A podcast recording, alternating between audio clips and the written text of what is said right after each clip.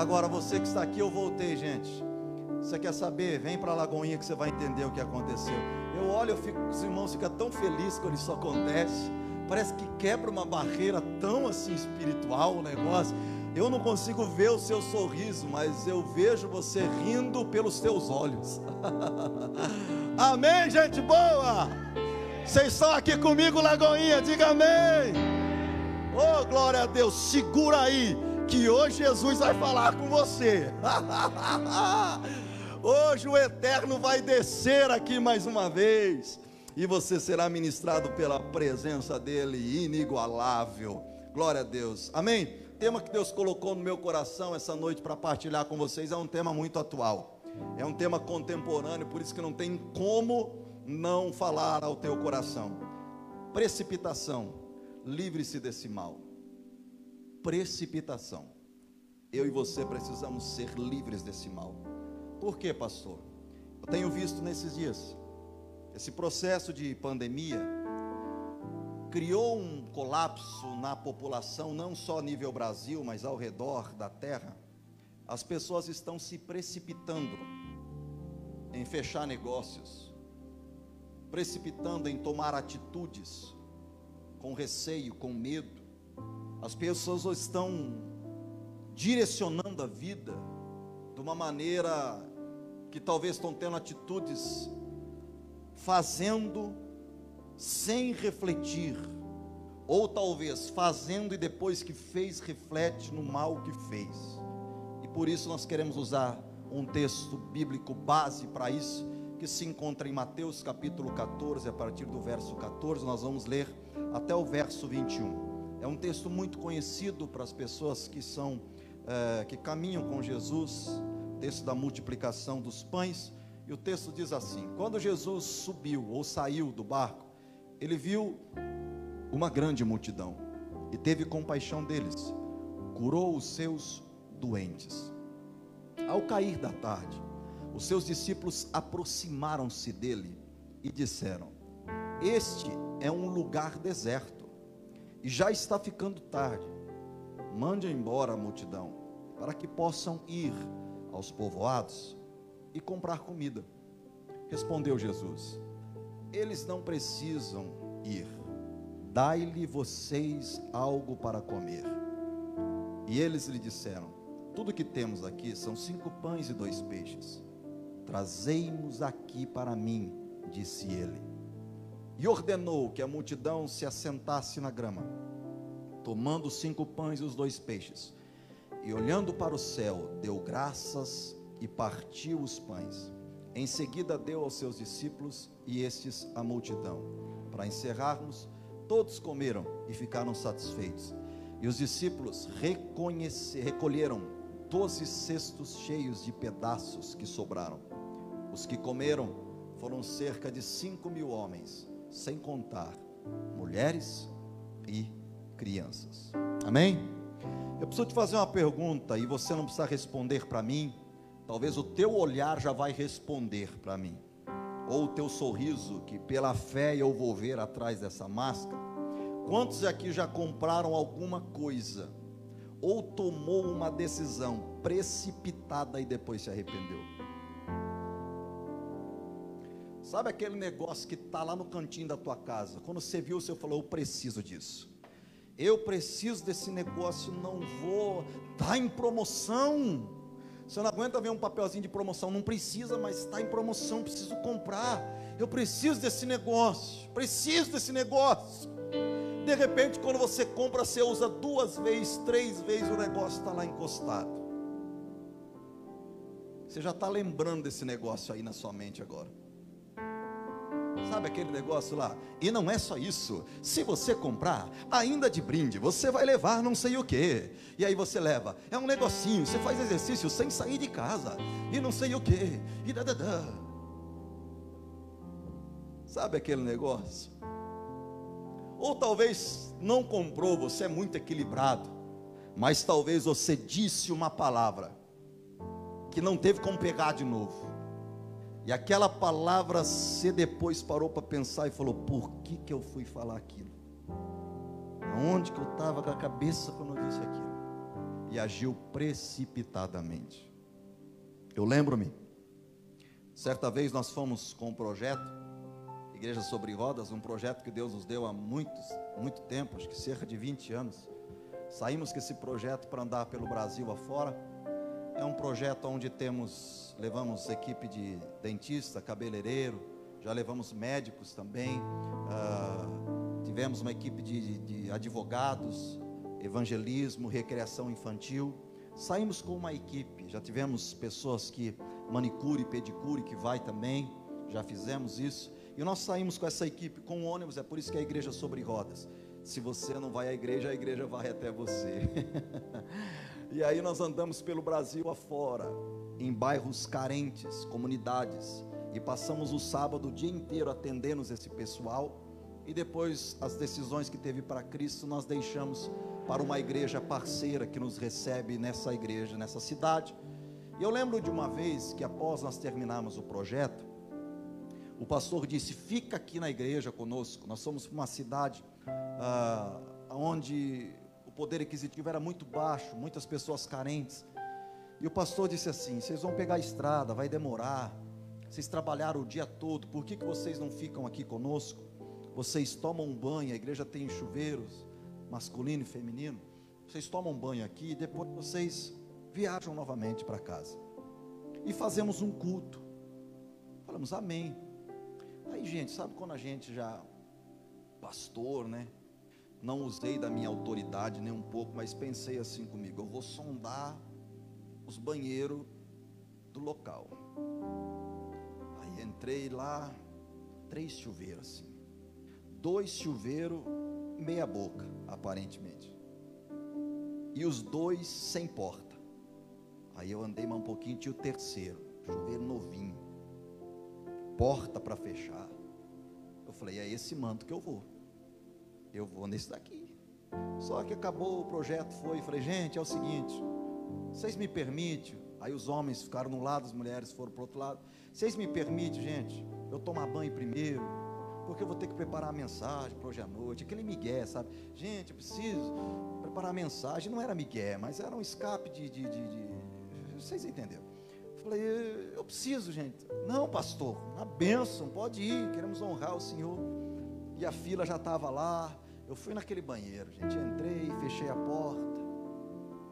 Fechei a porta. Lembrei de uma coisa. Ah, meu pai da glória. Aí eu entrei, vocês lembraram pecadores também, né? Aí eu entrei lá, hora que eu ligo o chuveiro, gente, era o mais bonito. Era o que deixava mais a gente com privacidade. Mas a hora que eu liguei, hoje de manhã estava frio. Pois é, o dia era mais ou menos esse período. Um frio que estava na cidade, mas um frio, mas um frio que suviava. Aí a hora que eu liguei o chuveiro, só tinha água gelada. Aí o pessoal estava assim, pastor, tá tudo bem aí? Irmão, tá na bênção. Tomei aquele banho de gato, mas pela precipitação, por olhar a aparência, às vezes nós nos damos muito mal. E a pergunta que não quer calar é que eu e você precisamos nos livrar desse mal. E o que é precipitação? Duas definições muito básicas. Precipitação é irreflexão ou irreflexão e afobação. É você tomar uma decisão sem pensar. É você tomar uma decisão diante de uma pressão. Você para se livrar daquela pressão, você toma a decisão. Isso se torna ou se define precipitação. Mas o que, que a Bíblia fala sobre precipitação? Vamos para a palavra, porque a palavra de Deus tem resposta para a nossa vida. O que, que a Bíblia fala? Dois textos bíblicos eu quero traçar para o teu coração nessa noite. Primeiro, Provérbios 19, 2 diz assim: Não é bom proceder sem refletir, e peca quem é precipitado. Não é bom proceder sem refletir, ou seja, tudo que eu faço, eu preciso pensar antes de agir. E peca quem é precipitado. A palavra de Deus diz isso.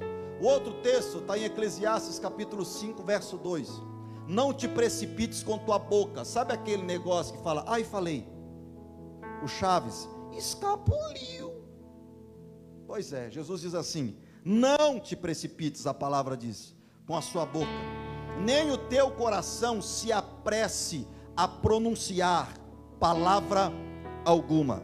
Agora, dentro da Bíblia, tem algumas pessoas que agiram de uma forma precipitada, porque é interessante que você agir com precipitação, ele não causa apenas um desastre pessoal, mas também ele mexe com as pessoas que estão ao seu redor. O precipitado, quando toma uma atitude por falar ou agir, ele não prejudica só a si mesmo, a maioria das vezes, ele prejudica quem também está perto de você. Você quer ver? Vou dar seis exemplos bíblicos para você. Primeiro deles, Adão e Eva se precipitaram ao deixar ser levado pelo orgulho e por querer ter poder. A serpente aparece para eles e diz assim: Se vocês comerem dessa serpente, desse fruto, vocês vão ter poder, vai ser revelado algo para vocês, e vocês vão ser igual a Ele. A precipitação faz pegar o fruto, diz o texto que ele viu que o fruto era bom aos olhos, pegou o fruto e comeu o fruto, resultado da precipitação, expulsos do jardim do Éden, e através deles o pecado adentrou sobre a humanidade. Moisés, um belo dia Moisés já estava lá no Egito como príncipe, ele vê um dos seus descendentes sendo massacrado, judiado por um soldado. A Bíblia diz que o coração dele se enche de raiva e de ira. Êxodo capítulo 2, a partir do verso 11 ao 14, diz que então, para defender aquele homem, ele levanta e mata esse soldado, esconde o corpo dele. Agiu com precipitação, querendo justiça própria sendo que em Hebreus capítulo 10, verso 30, a palavra diz: Minha é a vingança, diz o Senhor. Colheu consequências. Sara, esperando o filho da promessa, o filho da promessa não chegava, ela por precipitação quer dar um jeito na situação, chama a sua serva chamada Agar e fala assim: Agar, vamos dar um jeito, porque não está acontecendo quis tentar fazer uma barriga de aluguel. Só que Jesus disse: a promessa vai vir da sua vida e não de outra pessoa. Ela dá um jeito.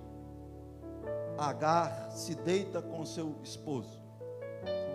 E aí nasce Ismael. E a briga está até hoje entre os palestinos e os judeus, por causa de uma precipitação. Outra pessoa precipitada, Deus mandou ele fazer um negócio, o camarada ficou com medo. Jonas. O Senhor fala assim para ele: vai até Nínive, prega da minha palavra. A Bíblia diz que ele se precipita, ele atemoriza o teu coração, e ele em desobediência, então ele vai para outro lugar. Mas antes de entrar no lugar, ele entra dentro de um navio.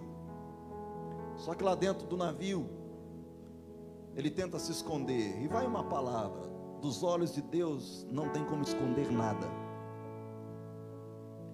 E ele ficou lá a precipitação dele de fuga fez ele ser engolido por um grande peixe e ficado dentro do ventre até ele clamar por misericórdia e o peixe cuspir ele na praia, na praia de Nínive.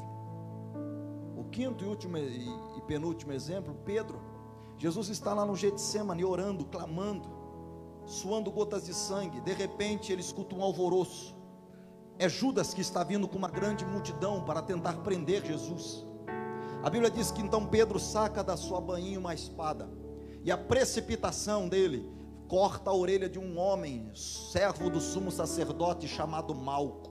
A precipitação de Pedro corta a orelha. Jesus olha para ele e fala: Rapaz, nós não fomos chamados para isso, não. A Bíblia diz que Jesus conserta, Jesus olha para esse homem e cura e restaura a orelha do servo de Malco. Porque tem gente que é assim, né, gente? Não é nem, nem colérico, fala. Ah, tem gente que dá desculpa da precipitação. É, Ai, pastor, o senhor não sabe, eu sou colérico. Colérico ele vai, ele faz. Depois que fez, que ele tenta consertar. Você dá desculpa pelo seu temperamento. Aí você fala, fala, fala. Ai, Senhor, Jesus, por que, que eu fui falar aquilo? Ai, você me perdoa tem misericórdia da minha vida. A precipitação. Fala, porque tem gente que não é nem colérico, é hemorrágico. o temperamento dele foge do controle. E depois que ele agiu, aí bate o arrependimento. Pedro era assim, o último, Ananias e Safira. Atos capítulo 5 diz que eles tinham uma propriedade. A Bíblia diz que eles vendem a propriedade. Depois que eles venderam a propriedade, diz a Bíblia que eles vão levar o dízimo à casa do Senhor. Só que eles vendem a, a propriedade por um valor e eles levam o dízimo a menos do valor. Pedro está pregando e de repente chegou o momento da hora do dízimo da oferta. Ananias e Safira, Ananias primeiro vai lá e vai entregar. Pedro fala assim: Eita, inspirado pelo Espírito, fala: Ananias, você não vendeu a propriedade, portanto? Vendi, então por que você está querendo enganar Deus? A Bíblia diz que por essa mentira, no meio do culto, o Espírito Santo veio sobre ele. E a Bíblia diz que Ananias morre ali no culto. Os diáconos pegam o corpo dele e levam para ser enterrado. A Bíblia fala que passa duas horas, que culto longo, né, gente? Mas abençoado. Pedro estava lá, de repente entra a mulher dele, Safira, toda felizinha. Eu vou, eu vou para a igreja agora, eu vou. De repente ela entra, Pedro com a palavra fala assim: Safira, você vendeu uma propriedade? Vendi, sim. Por quanto vocês venderam?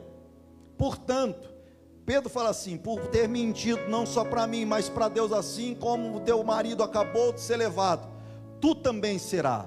Puf! Já pensou se acontece isso hoje, gente? Ai, que silêncio da morte é esse, meu povo?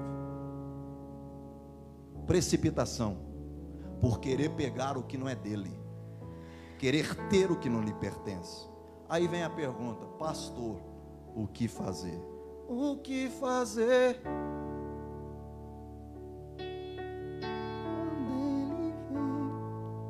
O que fazer depois que eu já fiz?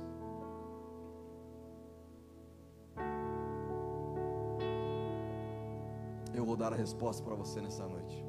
Você precisa decidir não se precipitar, mesmo quando a situação for emergencial. Eu vou repetir. Você precisa decidir, é uma decisão sua, não se precipitar, mesmo quando a situação for emergencial. O problema é que às vezes, quando nós vemos que a situação é emergencial, a gente acha que a gente também precisa responder de uma forma emergencial. E as coisas não funcionam assim. E a pergunta é: como evitar a precipitação? Coloque a mão assim, não na sua boca, porque senão o ministério vai falar que não pode colocar a mão sobre a máscara, mas chega próximo dela e fala assim: Jesus, cuida da minha boca tem misericórdia dela, em nome de Jesus, amém. Como evitar a precipitação? Vamos para a palavra, em cima desse texto, entenda o primeiro princípio. Descanse, porque Jesus já viu os seus problemas antes mesmo de você. Posso ouvir um amém por isso? Descanse, porque Jesus já viu o seu problema antes mesmo de você. O versículo 14 diz assim: e ele, ao desembarcar, viu uma grande multidão e compadeceu-se dela e curou os seus. Compadeceu delas e curou os seus. Olha que interessante, gente. Jesus entra dentro de um barco. Quando ele vai desembarcar no local, a Bíblia diz que ele viu uma multidão que estava esperando ele. E essa multidão havia pessoas doentes, havia pessoas que estavam passando por necessidade. Diz a palavra que Jesus, ao descer, viu a multidão e se compadeceu e começou a curar elas. Agora eu fico imaginando quantas pessoas doentes tinham lá. A Bíblia diz que tinha mais de 5 mil pessoas, sem contar homens e crianças. Agora eu imagino, não sei qual foi o critério que Jesus usou para a cura, porque você imagina 5 mil pessoas, a Bíblia diz que Jesus ficou o dia todo. Eu não sei qual foi o critério, talvez alguém vinha e falava assim: eu, eu, eu, eu, eu, agora é minha vez, Jesus é eu. E talvez Jesus olhava, eu não sei qual foi o critério, ele falava: Você, cego, comece a ver. Você que está aí na última, penúltima fileira aí, ó. Eu tenho uma palavra para você. Você não me vê, que os teus olhos se abrem. Eu não sei qual foi o critério, mas Jesus foi curando todo mundo. E o problema é esse: é que às vezes a gente olha a situação que estamos vivendo e parece que Jesus está vendo, resolvendo o problema de todo mundo, menos o meu. Eu quero dizer que quando Jesus desembarcou dentro do barco, ele já viu o meu e o teu problema. Agora, na fila do milagre, tem gente que está mais urgente que você. Na espera do milagre, tem milagre que é urgencial, e quem tem o critério para isso não é eu, é Deus. Quem sabe qual é a hora para agir não sou eu, é Deus. E Ele sabe como agir da melhor forma, para a honra e glória do nome dEle. Agora, é igual quando você está no mercado. Hoje mesmo eu fui no mercado, peguei a senha. Eu olhei, tinha duas pessoas na minha frente. Eu falei assim: dá tempo de eu correr para pegar a banana. A quem faz isso, gente? Só eu, pelo amor de Deus. E quando a, a, a senha se olha, está no 380, a sua é 410. Você fala, puxa vida, dá para eu andar pelo mercado todo, mas quando você escuta assim, ó, você dá uma olhadinha lá de longe e fala, não, dá, dá para pegar ainda. Aí tem uns pecador que o negócio da senha passa, ele vem assim, ó sai da frente, já, já eu, moço, moço, era eu. A carinha do, do gatinho do xereque, baixa assim, ó, era eu, mas eu estava lá distraído. E tem gente que já faz assim, ó, moço, por favor, volta lá e pega o papelzinho de novo. Agora tem um que já faz assim, ó, epa! Pegar o papelzinho de novo? Ok, eu já estava aqui no mercado fazia tanto tempo. Se é alguém assim como eu já fala assim, calma, irmão, pode ir na frente, tranquilo, suave. Agora, o erro está em quem? Em você, que pegou o papel e saiu para andar. Pastor, o que, que isso tem a ver? Eu quero dizer algo que Deus colocou no meu coração agora. Existe uma fila de milagre. E tem muita gente que está com o papelzinho na mão. O próximo da senha seria você. Mas as distrações da vida faz você dar uma volta pelo mercado por aí. E quando você volta, a sua vez já foi. E a última única palavra que fala é assim, ó. Volta para o final de novo. E aí tem gente que fala assim: Não vou mais. Ninguém me ama, ninguém me quer. Ninguém gosta de mim faz birrinha, Jesus não responde eu mesmo. E Jesus fala assim: a culpa não foi minha, filha, foi você. Mas eu quero dizer uma palavra de Deus para o teu coração nessa noite, em nome de Jesus. Você está aqui comigo, Lagoinha? Você que está conectado aí comigo, recebe essa palavra de Deus para o teu coração. Em nome de Jesus, eu quero declarar que o próximo da senha será você nessa noite. Eu vou repetir de novo. Eu quero declarar que o próximo da senha será você, em nome de Jesus. Mas o que eu tenho que fazer? Permanecer na fila eu não me desvio nem para a esquerda nem para a direita, eu prossigo para o alvo, eu tenho algo que está me esperando, o prêmio da soberana vocação, eu tenho uma promessa que foi liberada para a minha vida. Vai haver distrações para querer tirar você da fila, mas não saia. Olha que Jesus acabou de me falar: não saia da posição que Deus te colocou. Não saia da posição não deixe as distrações, os ruídos da vida te levarem por veredas que não é de Deus. Quando Jesus desembarca, ele não foi precipitado, ele viu a necessidade de cada um, e no tempo certo ele falou: O próximo é você. Sabe qual foi o resultado? A Bíblia diz que ele curou a todos, ninguém ficou de fora. Só que no momento certo chegou. Vocês estão aqui comigo? Diga amém. Então declaro para você nessa noite: creia que Jesus tem poder para solucionar qualquer crise que está afetando a sua vida. Amém. Segunda coisa, vamos lá. Isso é forte demais. Lembre-se que a decisão mais fácil nem sempre será melhor. Hum. Lembre que a decisão mais fácil nem sempre é a melhor. Verso 15: Chegado à tarde, aproximou-se dele seus discípulos, não foi a multidão, gente próxima. O texto diz que os discípulos aproximam dele e diz assim: O lugar é deserto, Jesus. A hora já passou, pregação do Senhor foi boa, o Senhor pregou o dia inteiro, ninguém arredou o pé, igual na Lagoinha, louvo a Deus por isso. Dá três horas de culto, o povo continua animado, fervoroso, cheio de fé. Ninguém fica olhando para o relógio, nem assim na cadeira, para lá, para cá, nem fuçando no zap, papapá, xigariguidum. O texto diz que chegou. Olha, gente, que eu não vou nem olhar, não estou tendo revelação disso, não. Eu vou olhar até para baixo aqui, ó. O texto diz que chegando no lugar deserto, a hora passou. Um dos discípulos diz assim: Despede a multidão, Senhor. Eu tive uma ideia. Manda eles para as aldeias, para eles comerem. Porque passou o dia inteiro, nós não temos o que comer aqui. Para os discípulos, meu irmão, essa era a solução mais fácil. Ué, Jesus já pregou, já foram curados, que o grande amor de Deus, a graça de Cristo Jesus, a comunhão e a consolação do Espírito Santo seja o provo de Deus hoje e para todo sempre. Vão e não peques mais. Jesus poderia ter feito isso, não poderia? Poderia. Vão embora, gente. Vocês já, já se alimentaram, passaram o dia todo comigo. Só que Jesus não estava preocupado apenas com o alimento espiritual. Jesus estava preocupado com o alimento físico. Porque Jesus se preocupa, nosso Pai, Jesus se preocupa com coisas que eu e você não nos preocupamos. Jesus se preocupa com coisas que para as outras pessoas não tem valor, mas para mim e para você tem. Porque Jesus se interessa por nós quando ninguém se importa. O texto diz que chegaram perto dele e a decisão mais fácil era essa: manda eles embora, vai para casa. Eu lembro que uma das viagens, estávamos com um pastor amigo, ele falou assim: ó, vamos pegar uma estrada de um atalho por aqui, porque se nós formos por essa avenida, essa estrada aqui ela demora demais. Eu conheço um atalho, e esse atalho aqui chegamos mais rápido até o lugar. Estava tendo um engarrafamento, desviamos do local.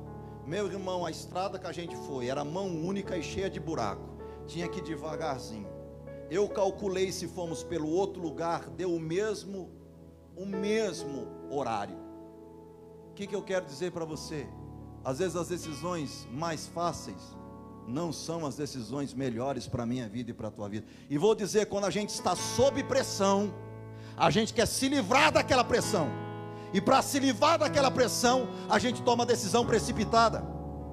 Para se livrar da situação, ou das coisas, ou da crise, ou daquela situação que está apertando, que estão falando, que estão agindo, que eu estou vivendo. Então eu quero tomar uma decisão para aliviar. E qual é a decisão? O caminho mais fácil. E nem sempre o caminho mais fácil é o caminho correto que Deus tem. Aliás, a Bíblia diz que estreito é o caminho que leva à salvação, mas amplo é o caminho que leva à perdição.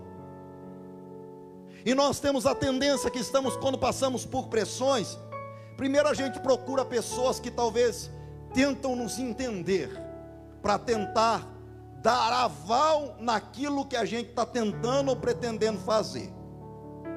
Só que às vezes nem sempre aquela pessoa ou aquele está debaixo da direção que Deus quer. Você quer apenas um ouvido para confirmar algo que talvez o teu coração esteja necessitado de ouvir. E às vezes não é o que Deus quer ouvir para você e nem que Deus tem para a sua vida. Que silêncio da morte é esse, gente boa? Agora eu quero que você entenda algo que Deus falou no meu coração. E não vai tomar isso como rema para a sua vida. Quando temos duas escolhas, geralmente a mais difícil é a correta. Eu vou grifar, deveria ter grifado nisso aqui, ó. Geralmente, ó. Repita comigo, Lagoinha. Geralmente. Mais uma vez. Mais uma vez. Ou seja, geralmente não é toda vez isso. Eu estou dizendo que, geralmente, quando temos duas escolhas, a mais difícil é a correta de se fazer. Geralmente. Geralmente. É por isso que Abraão, Deus chega para ele e fala: Abraão, você precisa sacrificar o teu único filho. Ele tinha escolha de falar de jeito nenhum, mas ele vai em submissão à voz de Deus. Escolha difícil. Jesus lá no Getsemane suando gotas de sangue, Pai, se possível, passa de mim esse cálice.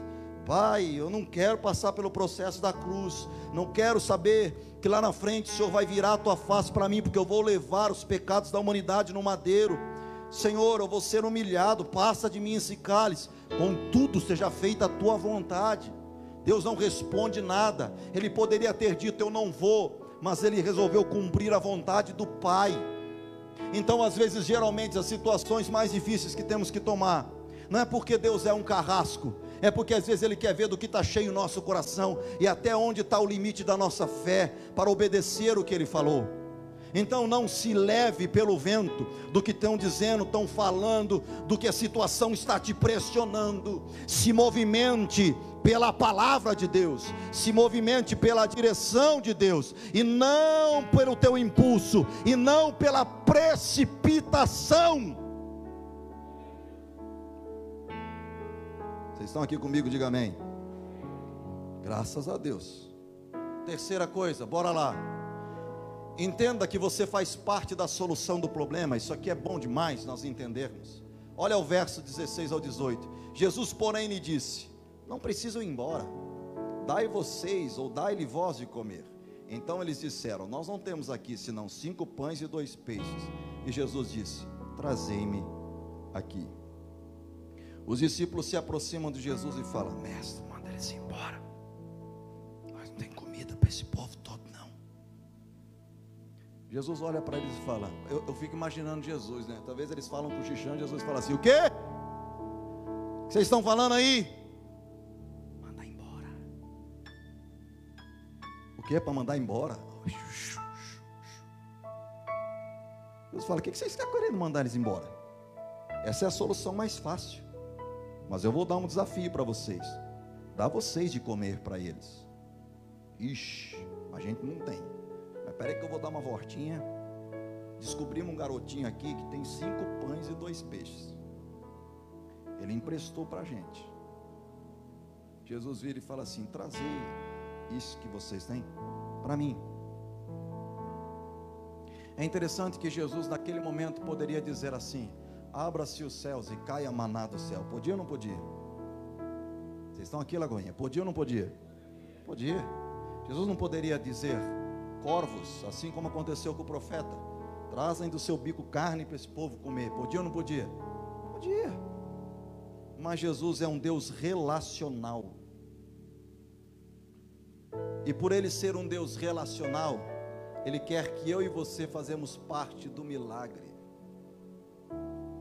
por ele ser um Deus relacional, ele quer que eu e você façamos parte do milagre.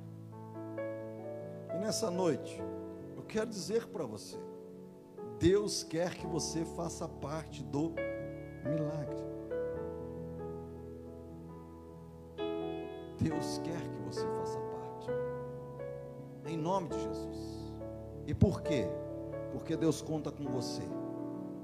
E o que é para você fazer, outro e nem ele vai fazer. Eu vou repetir.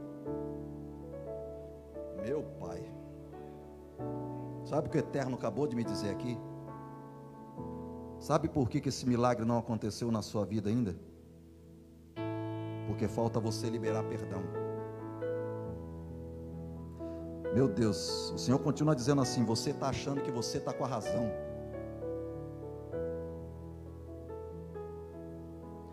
E você está acabando de dizer, realmente o Senhor está falando com ele ou com ela. O Senhor está dizendo, é com você que eu estou falando. Sabe qual é um dos maiores problemas nossos como igreja, gente? A gente querer ser o dono da razão. Só existe um caminho, uma verdade e uma vida. E esse caminho, essa verdade, essa vida se chama Jesus Cristo de Nazaré. Tem discípulo de Jesus aqui nessa noite, diga amém.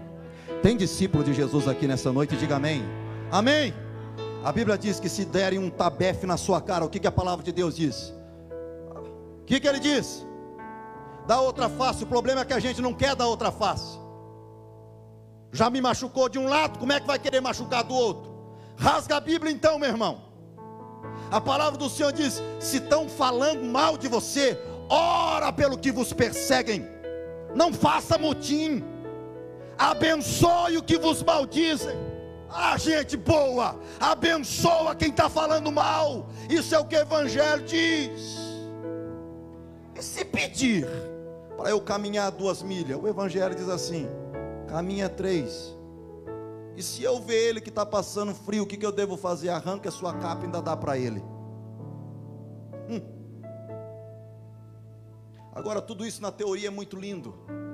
E Jesus está dizendo assim: o Evangelho não é teoria, o Evangelho é prática. Sereis conhecidos como meus discípulos. Quando meus discípulos, meu Pai do céu, quando chegar naquele grande dia, e o eterno diante de anjos, querubins e serafins, diante das testemunhas que cercam a nossa vida. Ele vai dizer assim: adentrai-vos para o descanso eterno, mas para uns ele vai dizer assim: ele vai separar os bodes das ovelhas. Ele vai dizer assim: as ovelhas, vocês estão do lado direito, vem para cá. Os bodes falam assim: fica do lado esquerdo. Aí alguns vão dizer assim: mas papai, papai, papai, papai, em teu nome a gente pregava, em teu nome a gente orava. Em teu nome nós falava até línguas. É, pois é, tudo no meu nome. Mas ele vai dizer assim, ó, não te conheço. Você falava do meu nome, mas não vivia.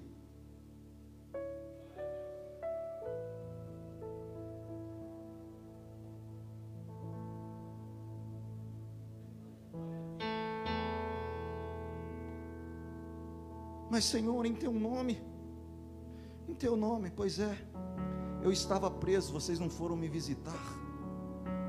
Sabe por quê? Porque você estava aprisionado e esqueceu que conhece a verdade, a verdade vos liberta, eu sou a verdade.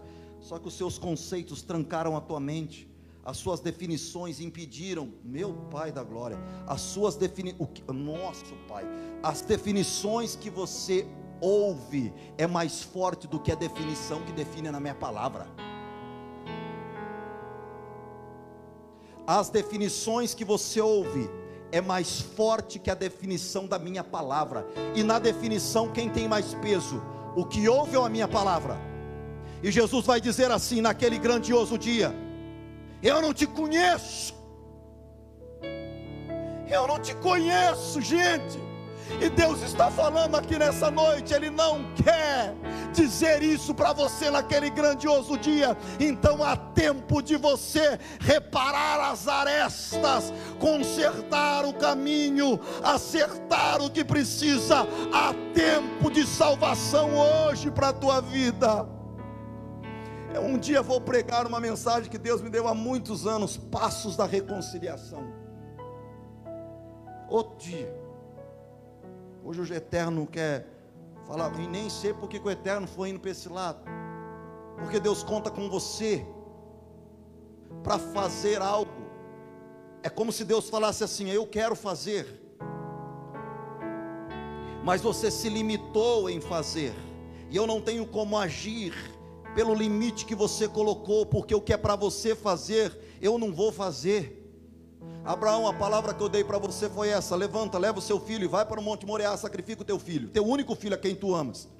O meu limite é aqui, a palavra foi liberada. Só que você coloca assim: a escolha de ir é sua, a escolha de avançar é sua.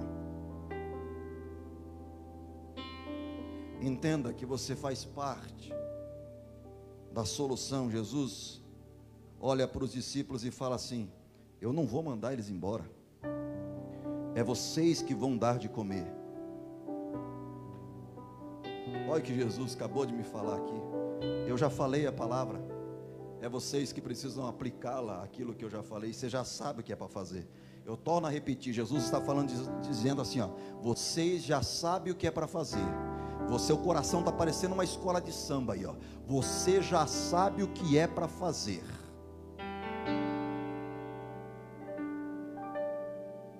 Tem ouvidos, ouça o que o Espírito diz à igreja. A igreja está aqui. Você está conectado aí, diga glória a Deus, escreve aí, aleluia, bendito Senhor. Quarta coisa, vamos avançar. Creia que Jesus pode fazer um milagre em sua vida. Ai, você crê nisso? Só os que acreditam, levanta a mão aí, por favor. Só os que acreditam. Só os que acreditam. Acreditar é o primeiro passo para o milagre. Creia que Jesus pode fazer um milagre em sua vida. O verso 19 diz assim: tendo mandado as multidões que se reclinassem sobre a relva, olha o que Jesus fala: reclinasse, se assentasse sobre a grama. Ele toma os cinco pães e os dois peixes. O que Jesus faz? Ele pega os peixes, pega os pães. A Bíblia diz que ele ergue os olhos para os céus, os abençoa e partindo os pães, deu aos discípulos e os discípulos à multidão. Jesus agora então fala: O que vocês têm aí? É cinco pães e dois peixes? É. Então, cinco pães e dois peixes me dê.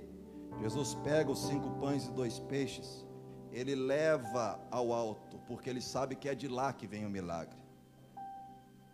Às vezes você espera a resposta de um monte de lugar, e Jesus está falando: você está mirando para tudo quanto é lugar, e eu estou dizendo para você: é para você levantar os seus olhos, porque é de lá que vai vir a resposta. A Bíblia diz que Jesus levanta, dá graças ao Pai. E aí eu fico imaginando, gente, aquele cesto. Pega um pão, brota 20. Arranca um peixe, sai do cesto 50. Você já pensou que coisa extraordinária? Que milagre extraordinário que começa a acontecer ali naquele lugar.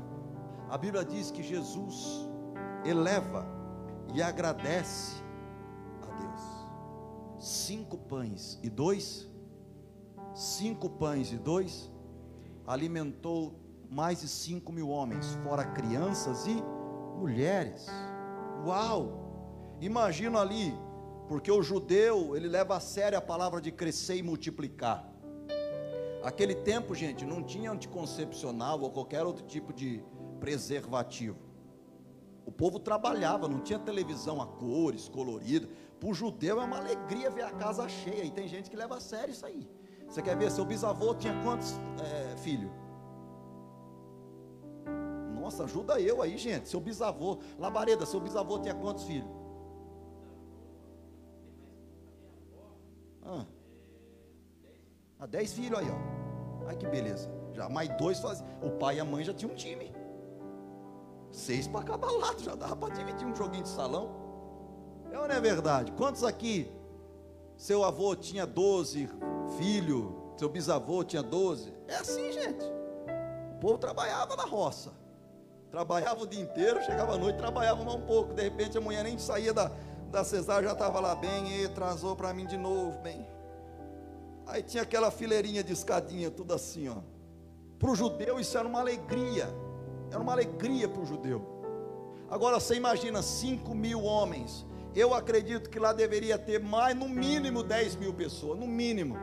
Jesus pega, abençoa com cinco pães e dois peixes.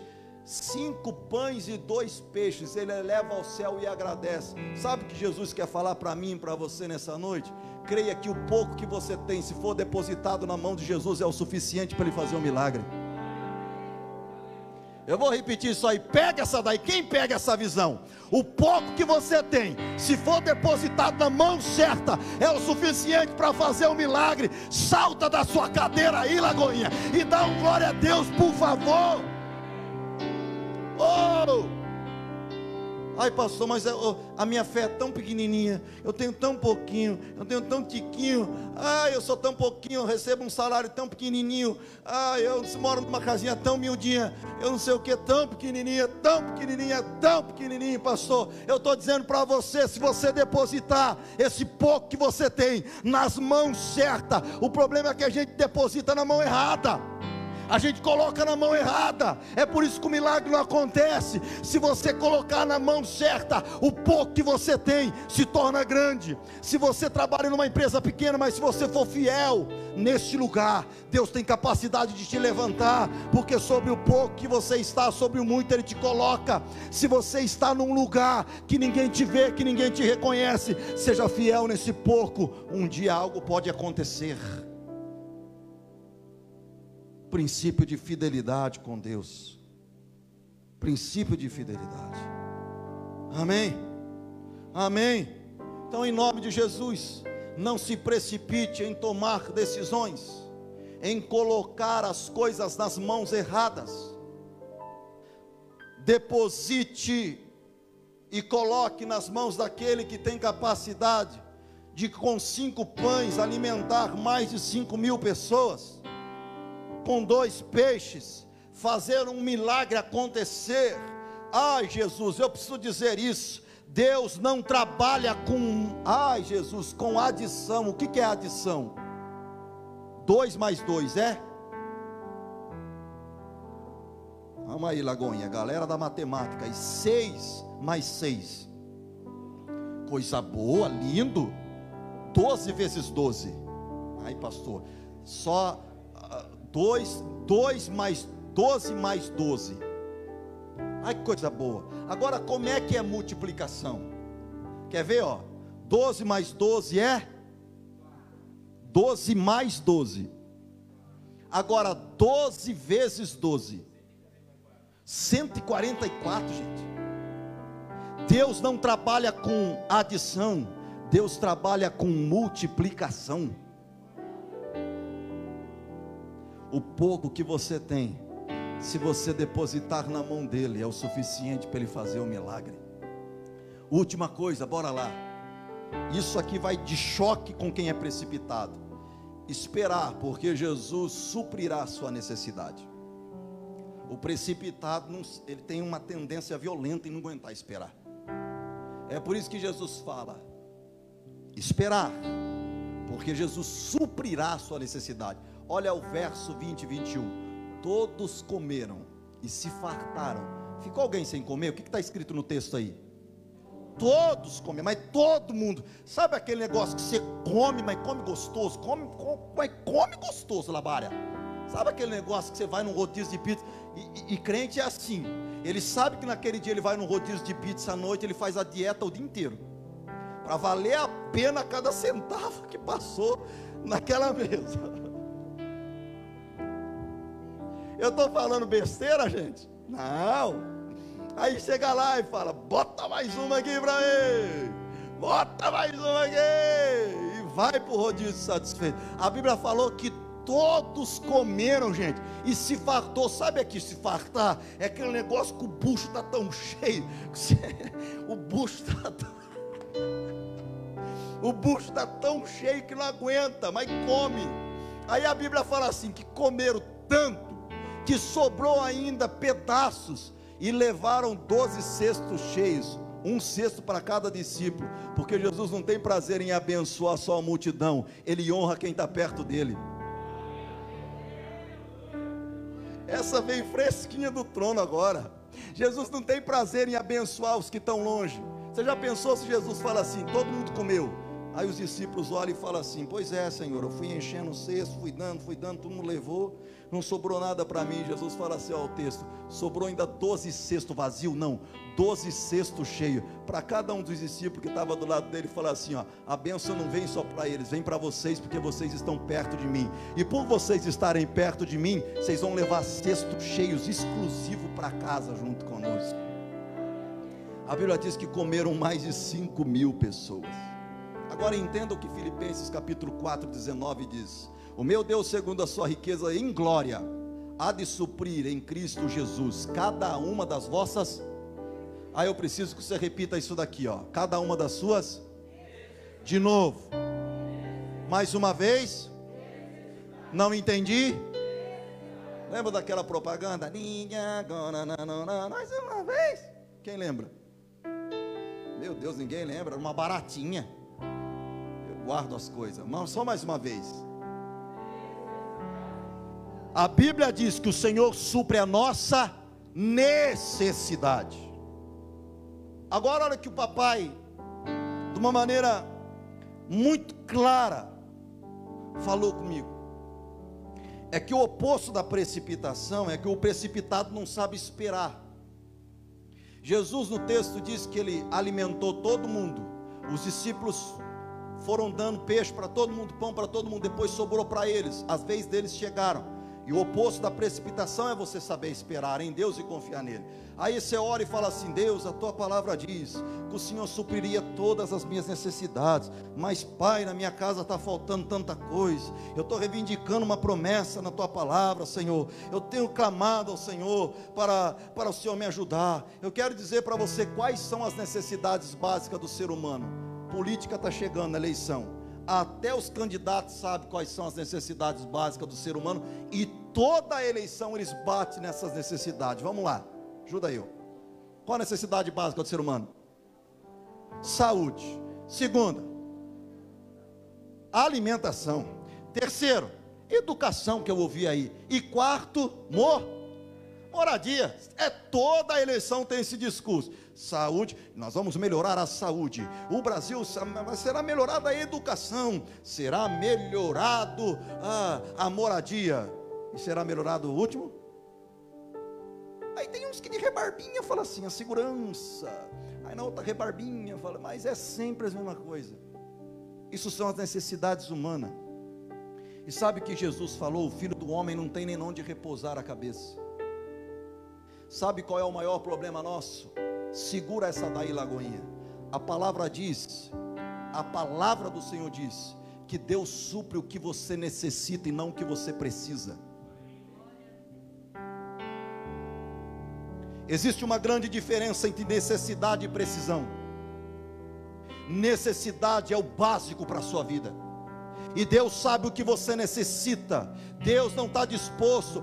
O que Deus supre, além disso, Deus não está disposto a suprir apenas os seus caprichos. O problema é que às vezes a gente fala: ai Senhor, não tenho nada. Agradeça a Deus pelo arroz e feijão que está na sua casa pelo ovo que está lá todo dia. Deus tem suprido o que você necessita. Deus tem suprido uma cama para você dormir. Essa noite em São Paulo, inúmeras pessoas morreram de hipotermia. Você viu as notícias aí? Você teve um cobertor para deitar, você teve uma cama para te aquecer. Deus tem suprido a tua necessidade, meu irmão.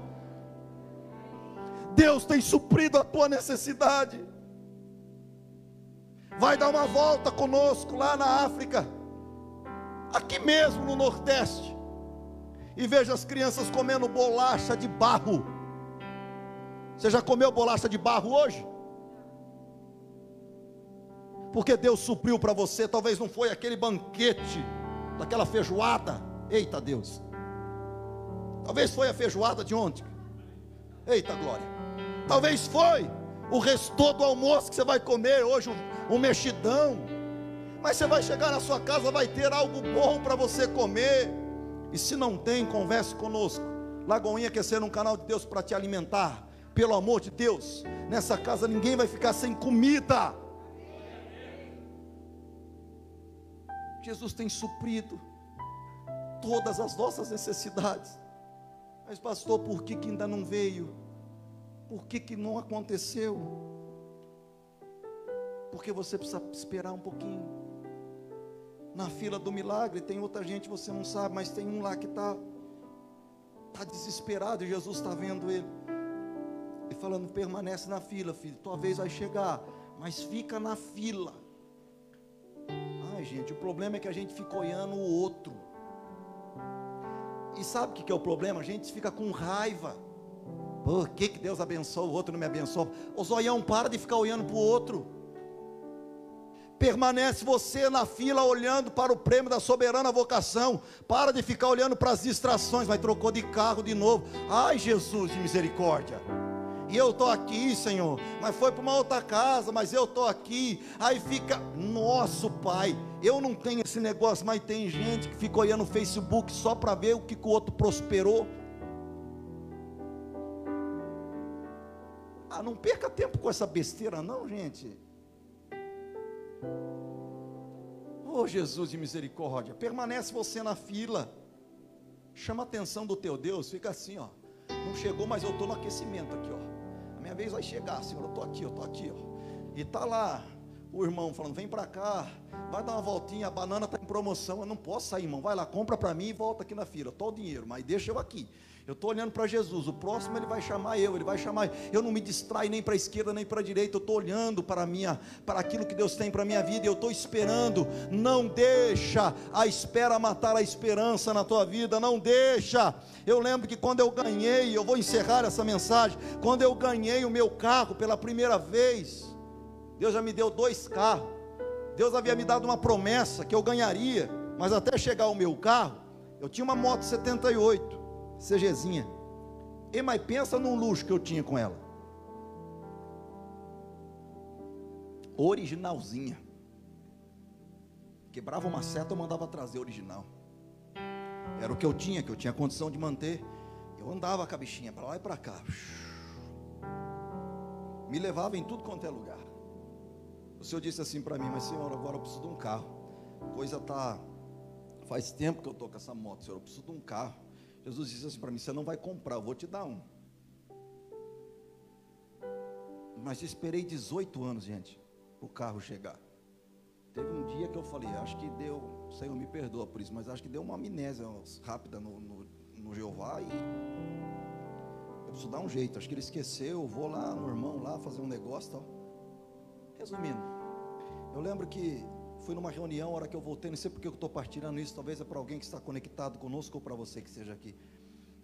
Eu fui na casa de um irmão da igreja, esse irmão chamou eu para nós estarmos orando, um conhecido, querido. Graças a Deus, benção demais.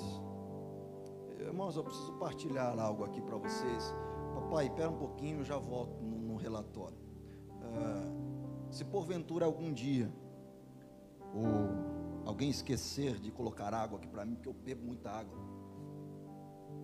eu tenho um código. Eu vou revelar pessoal do diaconato dos voluntários sabe qual é. O código, se eu estiver pregando, eu falar assim, ó, chama o bombeiro. É que acabou a água da caneca. Então, se alguma vez eu estiver pregando aqui, porque às vezes o diácono está tão envolvido com a pregação, gente, que ele está ali anotando, ele esquece. E eu estou seco aqui, ó. E graças a Deus que nunca me deixaram aqui na secura, só um dia. Olha só, Jesus, só uma levinho. Teve um dia que deixou na seca que eu falava, eu preciso falar isso para a igreja. Eu virei e falei assim: ó, chama o bombeiro. Então, se um dia eu estiver pregando aqui, eu falar, chama o bombeiro, é que acabou a água. Amém? Voltando aqui. De repente, esse irmão virou e falou assim para mim: Pastor, eu preciso que senhor vá lá em casa orar. Era um irmão muito conhecido. Eu virei e falei assim: Tá bom. Um dia eu explico por que, que chama o bombeiro. Os da roça vão entender por que é isso. Mas é, fica para outro culto. Aí eu lembro que que nós estávamos lá esse irmão era um irmão muito bem sucedido, Deus tinha abençoado ele. Ele tinha vários outros veículos e falou assim: Deus mandou te dar, pastor, esse carro. Eu falei assim, irmão, vai orar, fala com a sua esposa, é, porque eu não quero arrumar encrenca com vocês. Não, pastor, já faz um mês que a gente não dorme, não come, o Espírito Santo está tá incomodando a gente para entregar esse carro para o Senhor.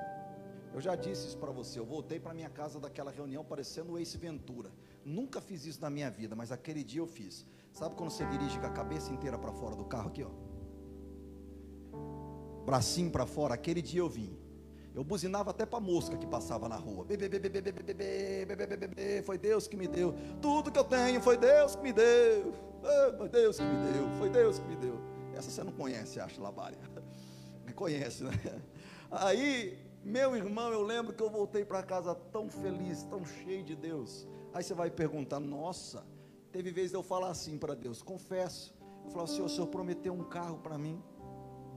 Eu acho que está demorando, Senhor, porque o Senhor está fabricando aquele Porsche. Eu acho que aquela BMW, o Senhor está preparando aquela, aquela para mim, é aquela. E o carro que Deus me deu foi um Escort, sapão vermelho. Aí você vai dizer, nossa, que frustração, não. Sabe o que Deus falou para mim? eu vou sempre te presentear e lhe abençoar com algo que você vai ter condição de manter,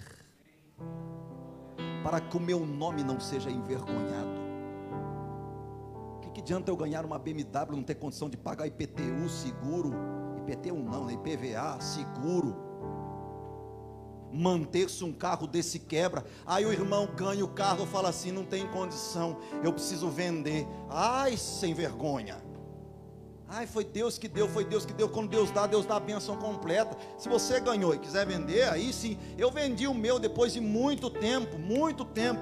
Mas, irmão, Deus já me abençoou com tantas coisas. Já tive carros do sonho que Deus me deu. Eu tinha um sonho, eu tinha um sonho doido de ter um Corolla. Por que, que eu estou falando isso, Jesus? Não sei. Mas eu tinha um sonho, era um sonho meu ter um Corolla. Eu já tive dois Corolla. Deus me abençoou. E há pouco tempo atrás aí Deus me abençoou com outro carro. Está lá com a chave lá, o irmão falou assim: está aqui, ó, Deus mandou te dar. Só um se alegra. Por que, que é difícil se alegrar com a benção do outro, gente? Sendo que Jesus fala assim: se alegra. Se fosse você, você estava aqui, ó. Uh! Vou dar o testemunho, pastor. Agora, alegra que se alegra e com os que choram. Só que eu quero me alegrar com você. Eu quero profetizar sobre a tua vida que o próximo da fila vai ser você.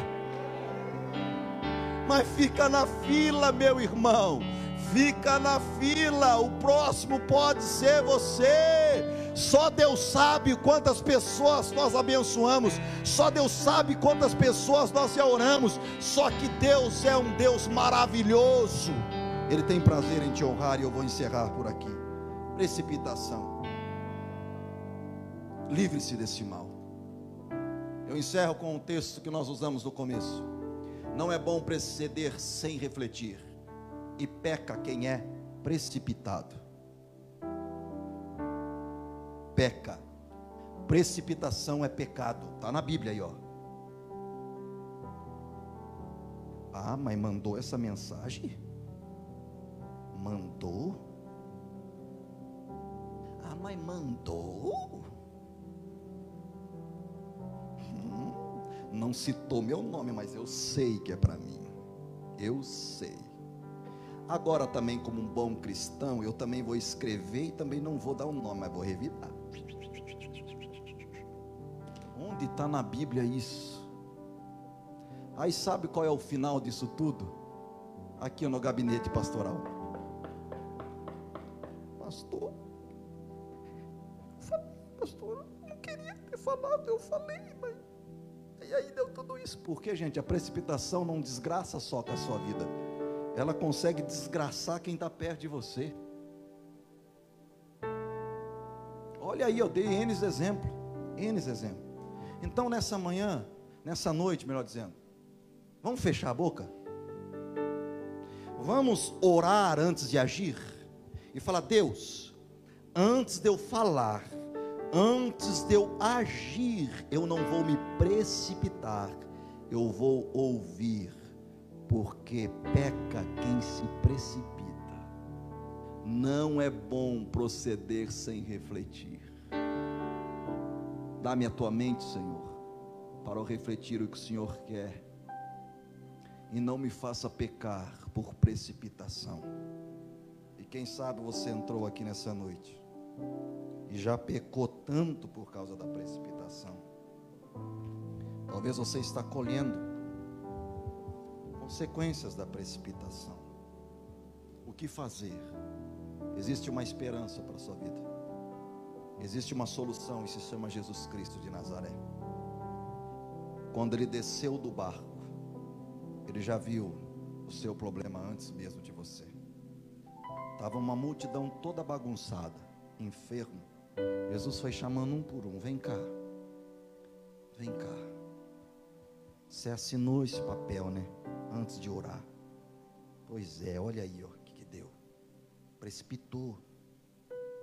Você fechou esse contrato e não pediu direção para mim, porque a situação estava te pressionando e você você escreveu sem antes de orar, deu isso. Você falou antes de orar, deu isso. Você foi lá na porta do Joaquim, deu isso. Jesus está dizendo: hoje é dia dele reparar tudo isso porque Ele é um Deus de amor e de graça. E Ele está dizendo para nós: tudo que você precisa é abrir teu coração para Ele e deixar Ele entrar na sua vida, controlar o teu temperamento e o teu comportamento, fortalecendo sempre a sua fé fortalecendo sempre o teu coração. E como eu me fortaleço, pastor? Me alimentando da palavra, sendo mais parecido com Ele, sendo como Ele, discípulo e servo. E quem sabe você está aqui e não entregou sua vida para Jesus. Essa é uma decisão que você tem que agir e não é precipitação. Essa é a única decisão que você tem que fazer com rapidez e urgência. Talvez a precipitação te fez você desviar do caminho do Senhor. porque as pessoas te machucaram, a religião te feriu, as pessoas te distanciaram dele. E Jesus não tem culpa disso, ele está dizendo para você: hoje é dia de você voltar. Hoje é dia de você voltar. Hoje é dia de você estar pertinho dele. Eu gostaria que toda a igreja fechasse os teus olhos. Nós vamos orar. E se você está na sua casa e você precisa entregar sua vida para Jesus, você está ouvindo essa mensagem, você já saiu da presença dEle. Eu tenho dois convites para você. Hoje é dia de você voltar e hoje é dia de você recebê-lo como Senhor e Salvador.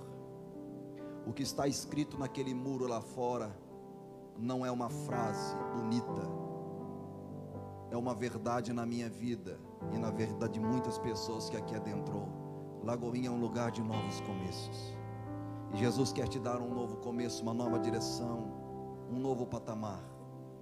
E se você quer entregar a sua vida para Ele, você vai escrever aí para nós: Eu quero um novo começo. Hashtag Eu quero Jesus. Escreva, nós vamos entrar em contato com você. Volta, porque o papai te ama. E se você está aqui junto conosco hoje, você veio aqui nessa casa, convidado por alguém, mas você percebe que você precisa voltar e entregar sua vida para Jesus. Ele está aqui hoje. E precipitação vai ficar de fora agora, porque é a sua escolha. Ninguém pode te levar para o céu a não ser Jesus. Essa é uma decisão particular, pessoal e única sua. E se você está aqui, quer entregar sua vida para Jesus ou voltar para Ele, aonde você está, dê um sinal com a tua mão. Nós queremos orar e te conhecer. Tem alguém aqui nessa noite que está longe dos caminhos do Senhor, mas quer voltar. Falou, preciso de Jesus. Dê um sinal, por favor. Eu quero te ver. Tem alguém?